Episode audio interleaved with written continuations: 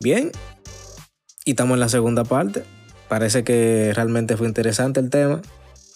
Nos quedamos viajando en realidad y toda la cosa. Realmente nos quedamos hablando de los viajes a través de universos paralelos.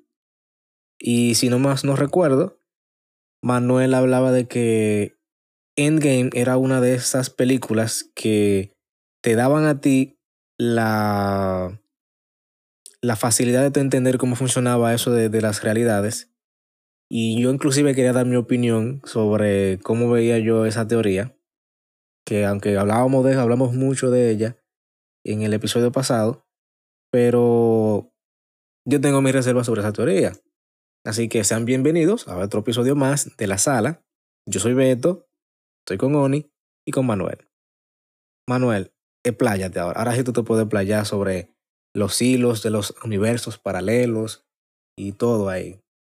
Bueno, miren, con respecto a, al asunto de los hilos y de las y de las realidades y de los universos paralelos, etcétera, etcétera, que surgen con estos temas. Hay mucha tela de donde cortar, especialmente con, con historias relacionadas en los cómics. Pero como estamos en el universo de Marvel, o sea, del cine, eh, esas teorías de viajes en el tiempo solo se exponen en dos, vamos a decir en dos vertientes, que son en, la, la de los Vengadores en Gay y la de Loki, que esa es una serie muy reciente, que incluso exponen mucho ahí el asunto de las realidades que se forman con los viajes en el tiempo. Pero desplayando un poco más con el asunto de Avenger Endgame, es como expliqué eh, en el episodio pasado, eh, Bruce Banner especialmente da una definición muy detallada sobre eso. Incluso Tony Stark, cuando descubre cómo viajar en el tiempo, él mismo en la película, o sea, él mismo no da detalles sobre eso, pero sí él expone la idea de la ocasión en la que ellos estaban probando cómo viajar en el tiempo. Entonces ellos lo que hacían era que a Scott Lang lo estaban como volviendo más viejo y más joven, o sea, como que lo estaban cambiando de edad. Y ahí él expone, no, que ustedes están llevando el tiempo hacia Lang y no llevando a Lang hacia el tiempo. Entonces ahí él da una leve pixelada de, que no se deben perder en el tiempo porque pudieran caer en otra realidad. Pero él no lo especifica mucho. O sea, no, no da muchos detalles sobre eso.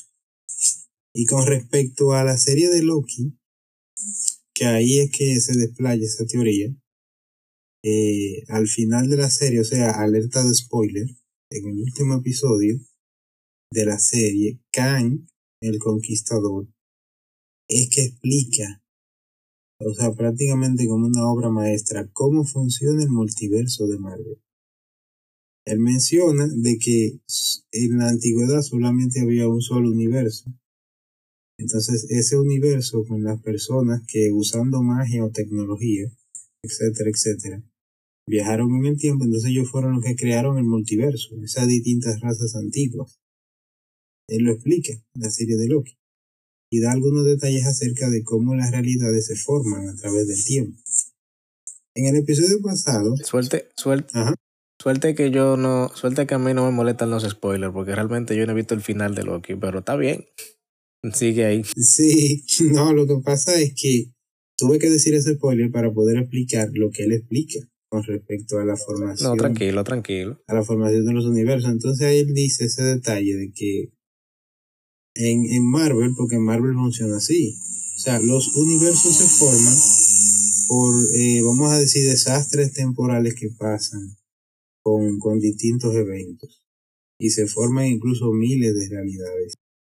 Entonces, entonces, de una manera... entonces Ujú. Manuel, entonces, ¿tú quieres decir entonces que... Entonces, ¿cuántos multiuniversos va- van a existir en Marvel al fin y al cabo? Porque si, según la teoría que tú acabas de decir, que explica eh, en Loki, de que los universos se formaron a través de las diferentes, diferentes viajes en el tiempo, que han hecho vertientes y realidades del universo de Marvel. Porque según tenemos entendido, en Marvel solo hay 99 universos. Entonces, por ¿cuánto? No, porque ese detalle ha sido una confusión de muchas personas. En Marvel hay miles de universos.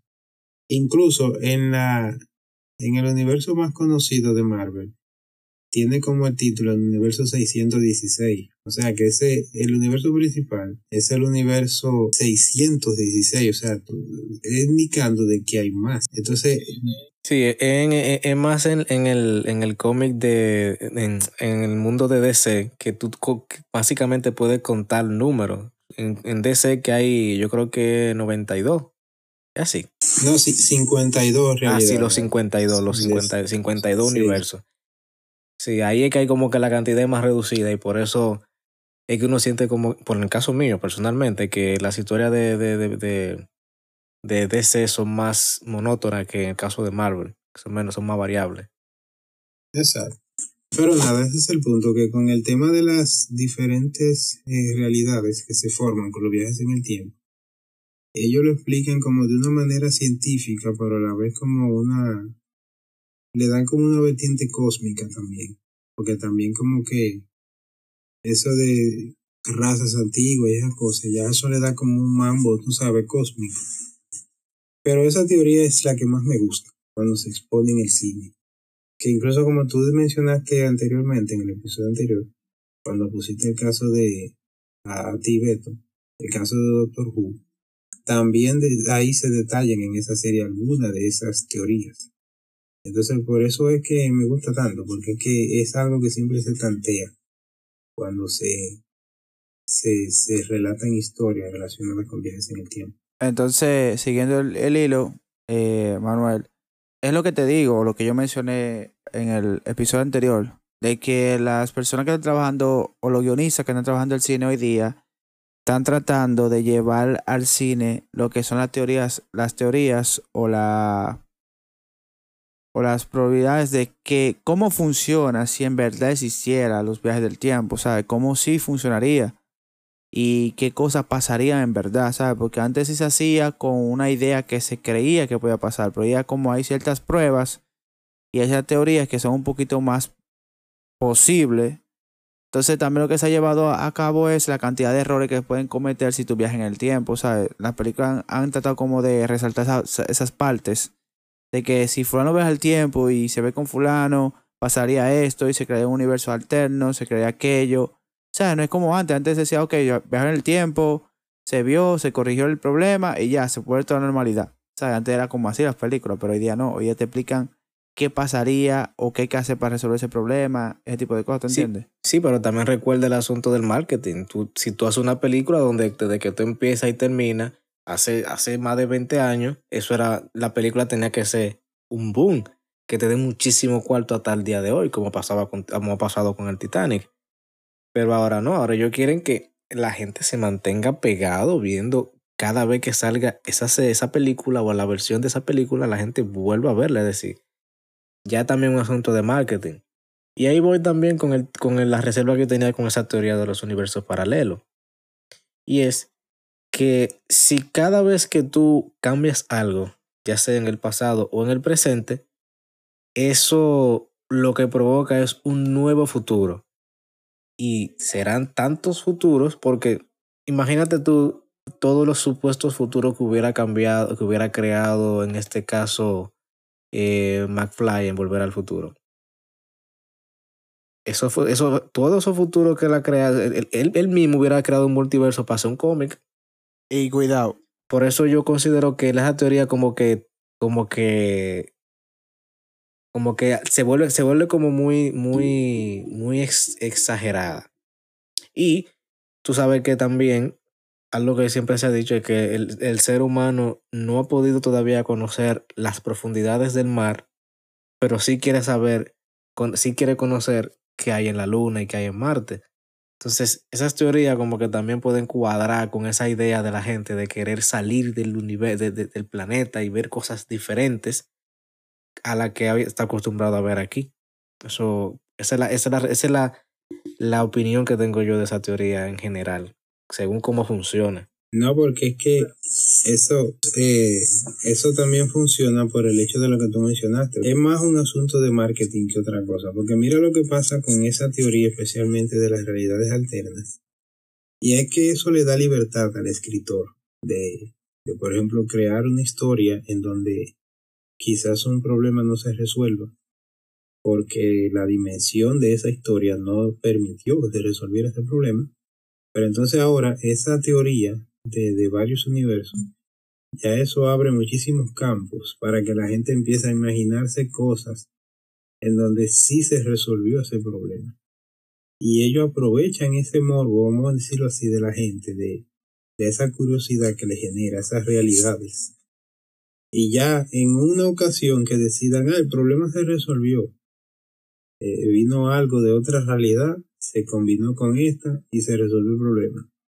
Porque por eso es que precisamente en los cómics especialmente se reinician constantemente los universos. Porque es que ellos usan eso como una estrategia publicitaria para reiniciar todo en caso de que aparezca una complicación demasiado grande. Entonces, esa teoría de las realidades alternas, eh, combinada con los viajes en el tiempo, que es la que la causa, es más por eso, por lo que ya acabamos de decir. Y yo pienso también que, por si no fuera poco, es decir, si de por sí eh, las teorías de las realidades son un poco confusas para mucha gente, decir yo, ahora mismo tiene que estar una persona, ya sea cenando, comiendo, desayunando, tomándose un trago de agua o de jugo, para poder entender lo que estamos diciendo, las realidades. Porque realmente un poco confuso, pero es fascinante. Porque como quiera, nosotros vamos al cine y la vemos. Porque mira esta película, que es más enredada. Si, si de por sí las realidades son enredadas, háblame de esta, la de Tenet. Esa película enredada. Por suerte, esa yo la entendí, a diferencia del efecto mariposa, esa sí yo la entendí en la primera. Pero, pero, yo tuve que ir al diccionario primero para saber qué carajo era lo que estaban hablando, qué es eso de la entropía. Porque en realidad sí se viajaba, en, sí se puede decir que se viajaba en el tiempo, pero en un tiempo, bueno, similar al ejemplo que yo dije cuando estaba explicando en el episodio anterior el significado de viajar en el tiempo, que como cuando tú agarras un reloj de eso de manecilla y le mueves la manecilla para adelante, estás moviendo el tiempo para adelante. Pero si tú agarras y lo mueves hacia atrás, estás moviendo el tiempo hacia atrás. Esa película aborda también una teoría complicadísima. Y eso yo creo que esas películas son para gente como yo, por ejemplo, que ya he visto tantas películas de esas, de viajar en el tiempo y cosas así, que, que no me sorprende mucho. Pero cuando yo veo esa película, yo, espérate, ¿qué es esto?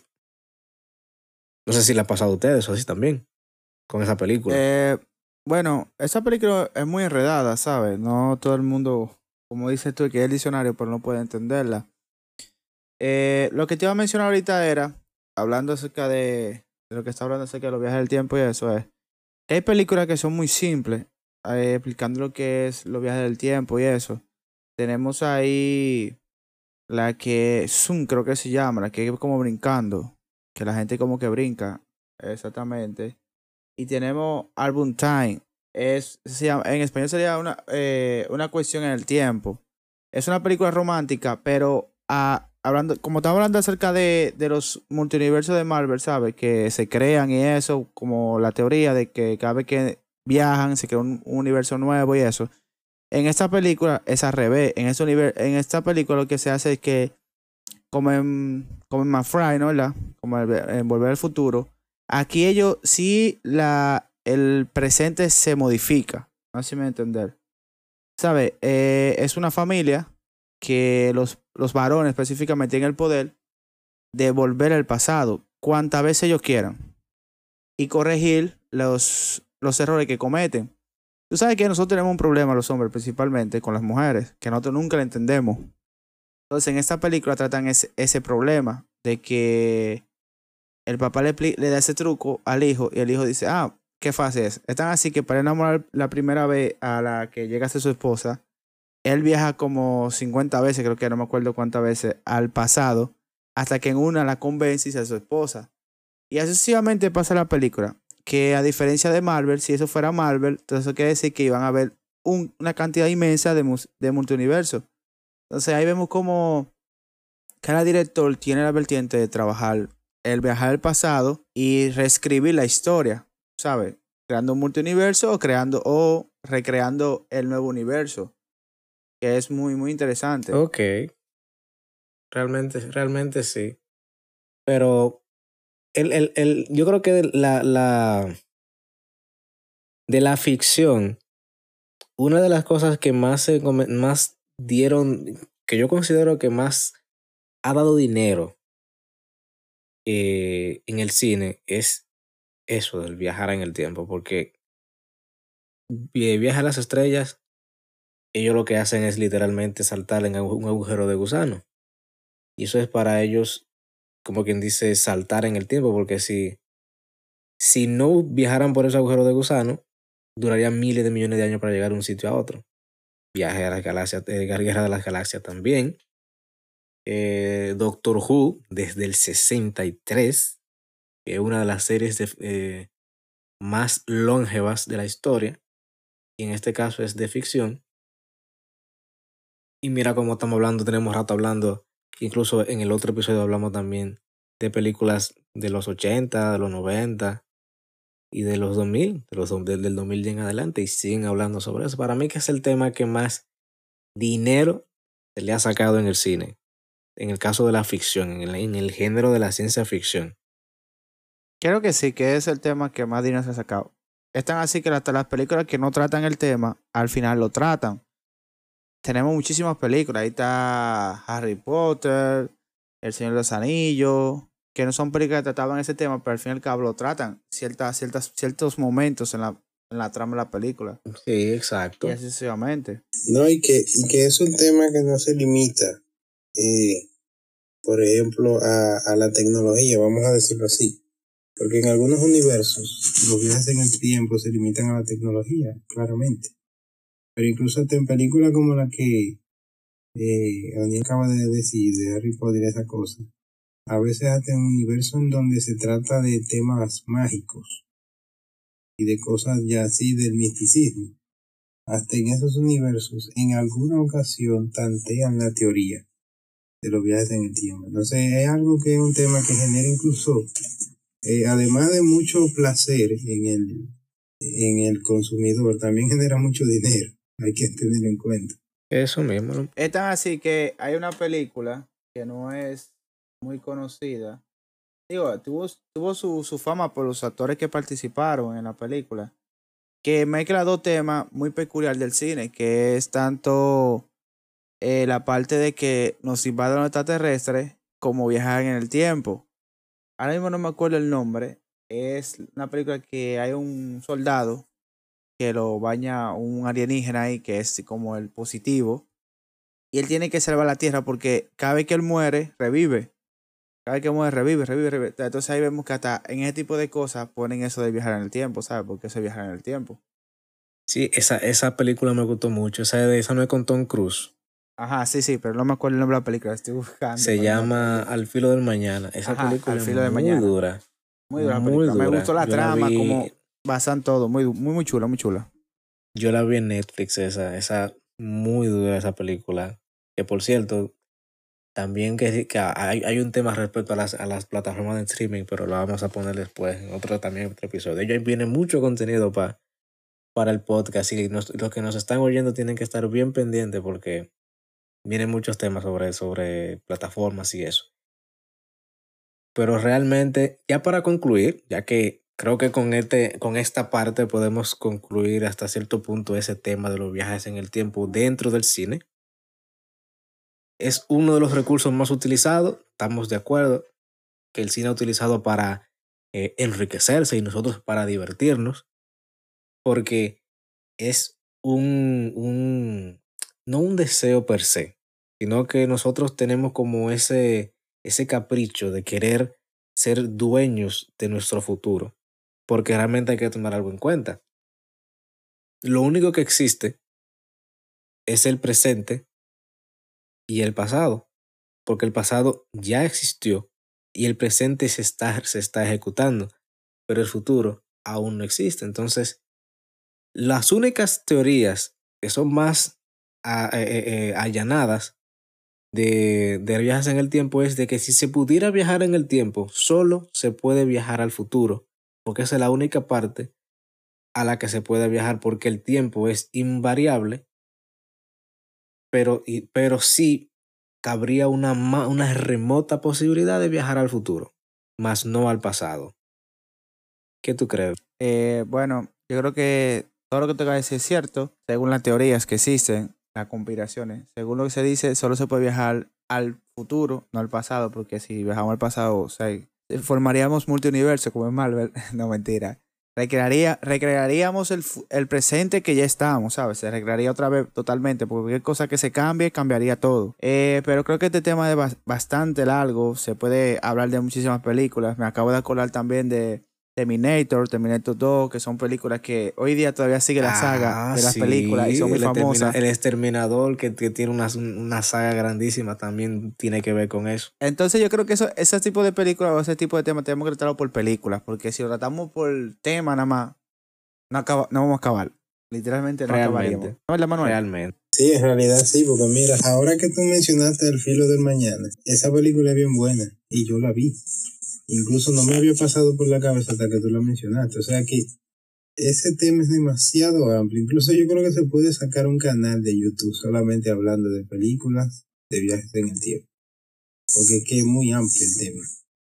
Y eso, que faltó mencionar las series.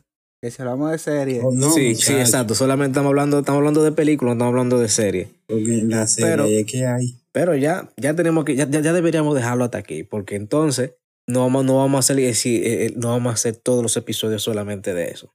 Realmente, fue, creo que fue un buen episodio. Eh, lo que, nos, que nos están escuchando, si les gustó, pueden dejarnos su comentario en, las, en nuestras redes sociales, en, en Instagram como Play to Movie. los episodios los, estaremos subiendo también a YouTube como Play 2. Y, y nada, nos vemos la próxima.